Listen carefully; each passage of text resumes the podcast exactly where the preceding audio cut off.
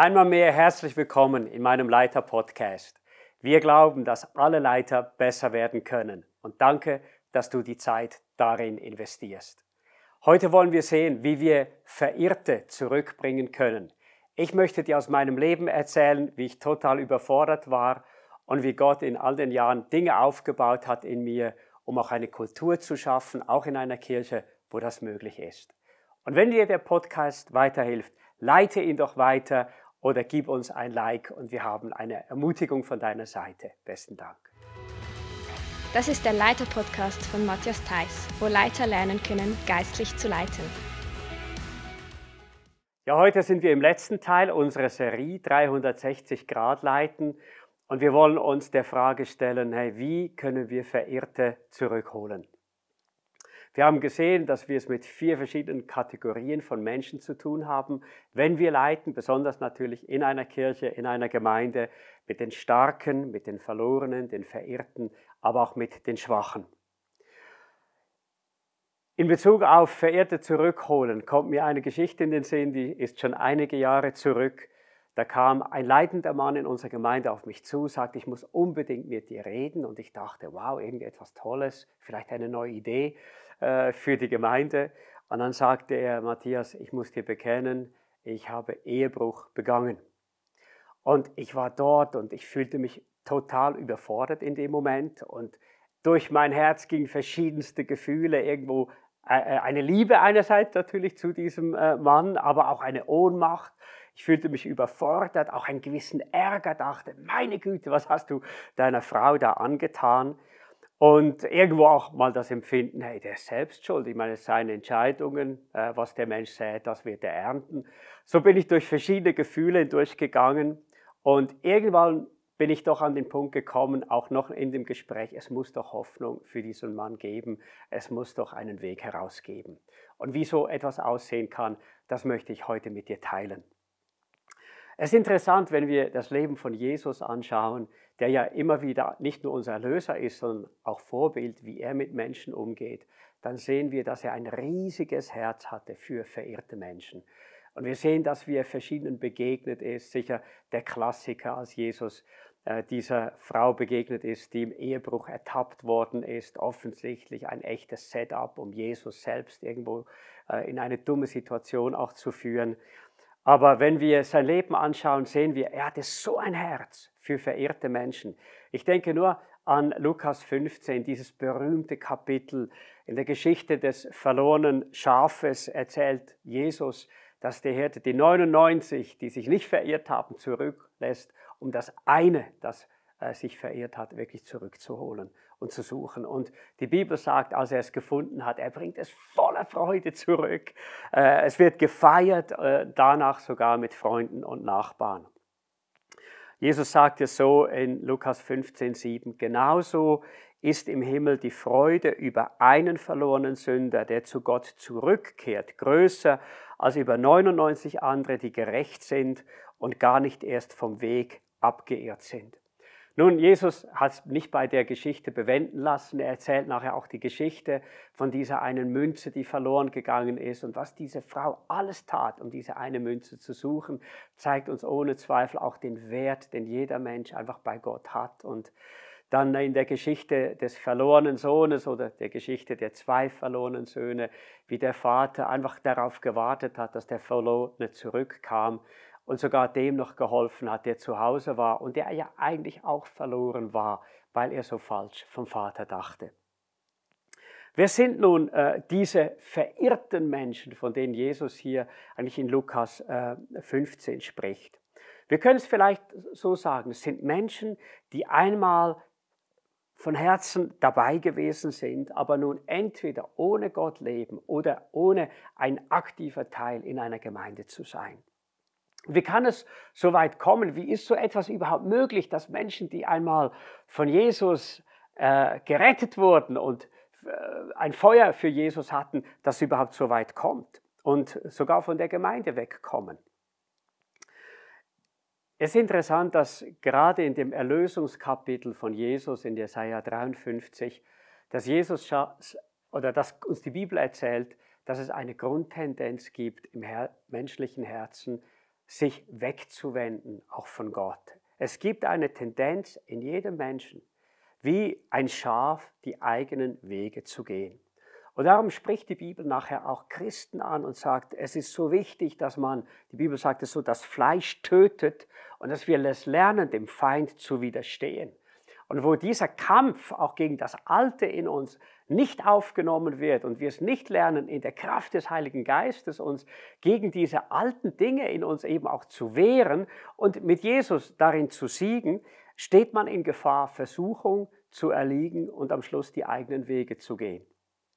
Das Zweite ist, dass kein Leben von uns irgendwo verschont wird vor Enttäuschungen und auch vor Ärgernissen und gerade auch mit anderen Christen und auch in einer Gemeinde.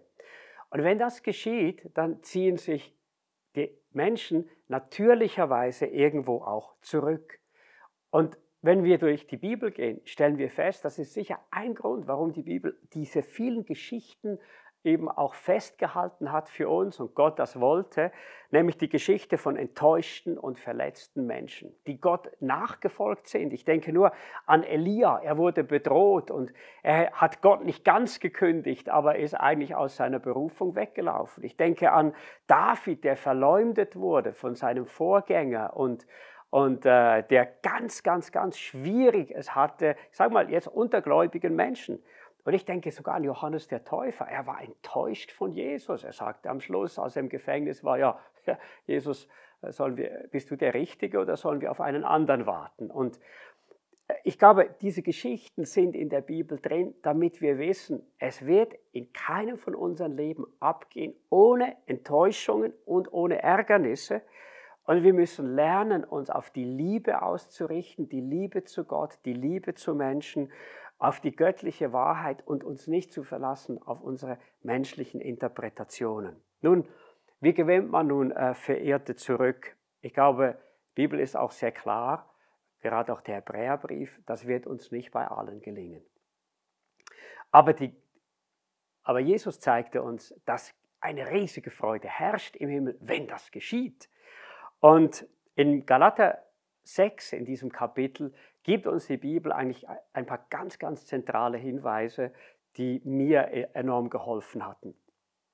In Galater 6.1 heißt es, liebe Freunde, wenn ein Mensch einer Sünde erlegen ist, dann solltet ihr, deren Leben vom Geist Gottes bestimmt ist, diesem Menschen liebevoll und in aller Demut helfen, wieder auf den rechten Weg zurückzufinden.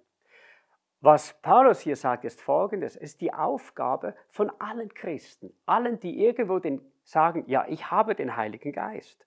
Das heißt, auch für uns, das heißt in einer Gemeinde, in einer Kirche, in einer Kleingruppe, dass wir an Verirrten nicht vorbeigehen sollten. Wir sollten nicht leben aus den Augen, aus dem Sinn, sondern die Wiederherstellung eines Verirrten vor Augen haben sollen. Und dann heißt es, wie es geschehen soll. Ihr sollt, heißt es hier, diesem Menschen liebevoll und in aller Demut helfen. Warum liebevoll? Das erste ist folgendes. Nicht nur die, die enttäuscht sind, die gehen oder die haben ein Problem, sondern auch wir, sagen wir so, die wir vielleicht zurückbleiben. Wir haben manchmal auch ein Problem mit den Menschen. Äh, ich hatte ein Problem mit diesem, mit dem Ehebruch und ich habe auch Emotionen gespürt, die waren nicht unbedingt für ihn. Und darum heißt es hier liebevoll. Das heißt, auch wenn wir selbst vielleicht enttäuscht sind oder denken, das hätte ich nie gedacht von dem oder hätte ich nie von der gedacht, dass wir dahin kommen müssen, wo wir in unserem Herzen Menschen schon bedingungslos vergeben, ähm, auch wenn wir das nicht unbedingt schon aussprechen können, ich komme noch darauf, aber Menschen trotz ihrer Verehrung lieben. Ich glaube, das ist das, was uns Jesus auch in Lukas 15 zeigte. Egal, warum etwas geschehen ist, die Liebe, die sind wir Menschen immer schuldig. Und das können wir nur durch die Kraft des Heiligen Geistes. Da brauchen wir Gottes Hilfe. Hilf mir zu lieben, hilf mir liebevoll zu bleiben und nicht agro oder negativ zu werden. Liebevoll bedeutet auch Menschen keinen Druck zu machen. Es bedeutet auch irgendwo das Gespür zu haben, wann ist etwas dran, wann kann man vielleicht wieder in den Dialog treten, denn manchmal gibt es eine Funkstille, die ist auch nachvollziehbar. Demut heißt auch, denke daran, du bist auch nicht selbst gefeit. Wir sind alles am Schluss auch begnadete Sünder. Wir müssen einander so begegnen. Und ich glaube, wenn in einer Kirche oder in einer Kleingruppe dieses Bewusstsein da ist, dann wird man Menschen nicht ausgrenzen, da wird auch ein Klima da sein, wo Menschen ihre Fehler und ihre Sünden eben auch bekennen können. Weil man weiß, man wird nicht einfach gejudged, wie man das heute sagt, sondern man findet irgendwo auch Barmherzigkeit, man findet Liebe und man findet Menschen, die einem in Demut begegnen und nicht überheblich. Und im Nachhinein muss ich sagen, dass dieser Mann eigentlich kam und das zugegeben hat, war letztlich irgendwo auch einen Ausdruck davon, ich kann vertrauen, ich kann in dieser Kirche mit zu meinen Sünden und Fehlern eben auch stehen. Und das ist ein großer Gewinn. Und wenn eine Kirche es lernt, ein Klima zu haben, wo man das tun darf, ohne dass man nachher den Kopf abhat und auf der anderen Seite eben in einer Kirche ist, die Gottes Standards und Gottes Moral hochhält, ich glaube, dann hat man einen guten Platz gefunden, in dem man ähm, genesen kann, in dem man Vergebung erleben kann auf den richtigen Weg bringen. Das sollte unser Ziel sein. Das heißt nicht in erster Linie die tiefe Analyse, wie konntest du nur, warum hast du das getan. Wir sehen das, als der verlorene Sohn heimkam. Der Vater hat ihn nicht eine, äh, nicht eine Frage gestellt über seinen Hintergrund. Was ist eigentlich geschehen? Sondern er hat gespürt, er kommt mit Reue zurück. Und dieses, We dieses Verb auf den richtigen Weg zu finden, beschreibt auch das Flicken von Fischernetzen, damit Fischernetze nachher wieder ihre eigentliche Aufgabe erfüllen können. Oder anders gesagt, es geht um das Ziel, dass eine Person Wiederherstellung erlebt, zu neuer geistlichen Reife kommt und eine Wiedereinsetzung in die Gemeinde und auch den Dienst erleben kann. Und dann heißt es noch in Galater 6, äh, 1b, pass auf, dass du nicht in dieselbe Gefahr gerätst. Warum? Wenn wir hören von den Geschichten von anderen Menschen, werden wir vielleicht manchmal mit Themen konfrontiert, die wir gar nicht gekannt haben, die, und Sünde hat immer einen Reiz, die auch einen Einfluss auf uns haben können. Und darum sage ich so oft, wenn wer andere Menschen begleitet, gerade in solch schwierigen Situationen, sollte Selbstbegleitung haben, wo er anonym natürlich über eine Situation auch reden kann, um selbst einen Schutz zu haben, nicht unter Umständen durch die Taktik des Feindes noch ins gleiche Fahrwasser zu kommen. Nun, wie ist die Geschichte dann ausgegangen? Ich habe schon gesagt, dieser Mann kam, er war bereit äh, zum Bekenntnis, und ich habe ihm gesagt, hör mal, nicht nur bei mir, ich würde dir empfehlen, um dass du es auch bei den Nächsten tust, die du kennst und die die Geschichte früher oder später irgendwo auch mitbekommen. Das hat er dann auch getan und es war interessant, wie viel Liebe und wie viel Unterstützung er dort auch begegnet ist, weil er einfach die Demut hatte, zu seinem Fehler zu stehen und daraus lernen wollte. Das Zweite ist, wir haben gebetet und er hat dort die Annahme und die Vergebung von Jesus wirklich auch annehmen können, nachdem er das bekannt hatte. Und das braucht manchmal auch Menschen, die dann Mut machen zu sagen, hör mal, hey, Jesus hat dir vergeben, wir sind in einer Gemeinde, wo wir einander vergeben. Und ich sage Menschen, die so gescheitert sind, immer zwei Dinge. Entweder nimmst du die Begleitung und auch Korrektur der Gemeinde an und dann wird es gut ausgehen. Oder du sträubst dich ähm, oder hältst dagegen und dann bin ich nicht sicher, ob es gut herauskommt. Und der Mann war bereit. Er war bereit, die wenigen Dinge anzunehmen und hat dann Weisheit bekommen, mit seiner Frau darüber zu sprechen, ähm, weil sie hat schon lange etwas geahnt und, ähm, und es war gut, konnten sie das aufs Trapez bringen. Und ihre Ehe, die eigentlich dringend eine Erweckung brauchte, hat durch diese Krisenzeit natürlich zuerst mal eine tiefe, tiefe Erschütterung erlebt. Aber ich bin so dankbar, es braucht ungefähr zwei, drei Jahre. Dann war diese Ehe auf einem Niveau, die war viel, viel besser als vor dem Ehebruch. Nun, bitte, bitte, bei allem, bei allem Respekt und so. Ehebruch sollte natürlich nicht der Weg sein, wie man eine Ehe repariert oder versucht zu reparieren. Aber es gibt Wege. Es gab Hilfe für beide. Die Frau hat nachher Begleitung bekommen, mit der ganzen Enttäuschung auch äh, klarzukommen. Und was schön war, beide waren bereit, nachher aus dieser Situation zu lernen. Und da, für mich eigentlich das Schönste war am Schluss, diesen Mann nachher wieder im Dienst zu sehen. Und er hat dort auf, ich sage bewusst so, auch aus einer neuen Abhängigkeit von Jesus Menschen gedient. Und sein Dienst, habe ich bis heute so empfunden, war nach dieser Krisenzeit besser als vor der Krisenzeit. Und ich denke, das ist das Evangelium. Last but not least, ich habe etwas Ähnliches erlebt mit meinem eigenen Bruder, der einige Jahre nicht ganz weg war von Gott, aber sicher nicht mit Gott auf dem Weg gewesen ist. Habe viel gebetet für ihn, aber nicht nur ich, sondern meine Eltern, unsere ganze Familie.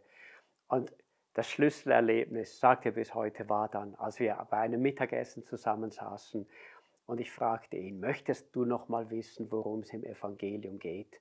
Und dann haben wir dieses Büchlein The Four miteinander angeguckt und er sagte am Schluss, dort zu erkennen, was der Unterschied ist zwischen einem Gläubigen und einem Nichtgläubigen, nämlich wer auf dem Thron des Lebens sitzt, das war für mich der Augenöffner. Und er hat nachher so einen tollen Weg genommen kam, hat sich hat die, hat die Schulungen mitgemacht, hat sich taufen lassen, hat sein Leben Gott gegeben, hat angefangen, Gott zu dienen. Ich möchte dir Mut machen, auch wenn es nicht mit allen gelingt. Aber Menschen zu lieben, Menschen zu begleiten auf dem Weg der Wiederherstellungen, Verirrte zurückzuholen, ist ein ganz, ganz herrlicher Dienst in der Gemeinde. Und ich möchte dir zwei Fragen mitgeben zum Abschluss. Wie könntest du als Leiter sicherstellen, dass die Verirrten nicht vergessen werden? Wir haben bei uns so etwas wie kleine Gebetslisten. Dort schreiben wir sie auf. Das kann eine große Hilfe sein. Vielleicht hast du noch andere Ideen, aber vergiss nicht diejenigen, die aus den Augen sind. Und das Zweite, was ist das größte Hindernis, das du in deinem eigenen Herzen vielleicht kennst, wenn es um Verirrte geht. Ist es die Zeit? Ist es, weil du vielleicht in deinem Herzen nach wie vor enttäuscht bist? Hast du eine Lösung dafür gefunden? Ich hoffe, dass dir der Leiter-Podcast geholfen hat, dich ermutigt hat und dir Wege gezeigt hat, wie man Verirrte zurückholen kann. Und dafür wünsche ich dir viel Segen und viel Gelingen. Danke fürs Reinhören in den Leiter-Podcast. Wenn dir diese Episode etwas gebracht hat oder du noch Fragen hast, dann melde dich doch bei uns. Du kannst dies per E-Mail oder in der Kommentarfunktion bei leiterpodcast.church tun. Wir würden uns freuen, von dir zu hören. Du kannst den Leiter-Podcast auch abonnieren, damit du ihn nicht verpasst, ihn nochmals hören oder ihn an dein Team weiterleiten. Jeden ersten Freitag im Monat erscheint eine neue Folge. Vielen Dank, dass du dabei warst und bis zum nächsten Mal.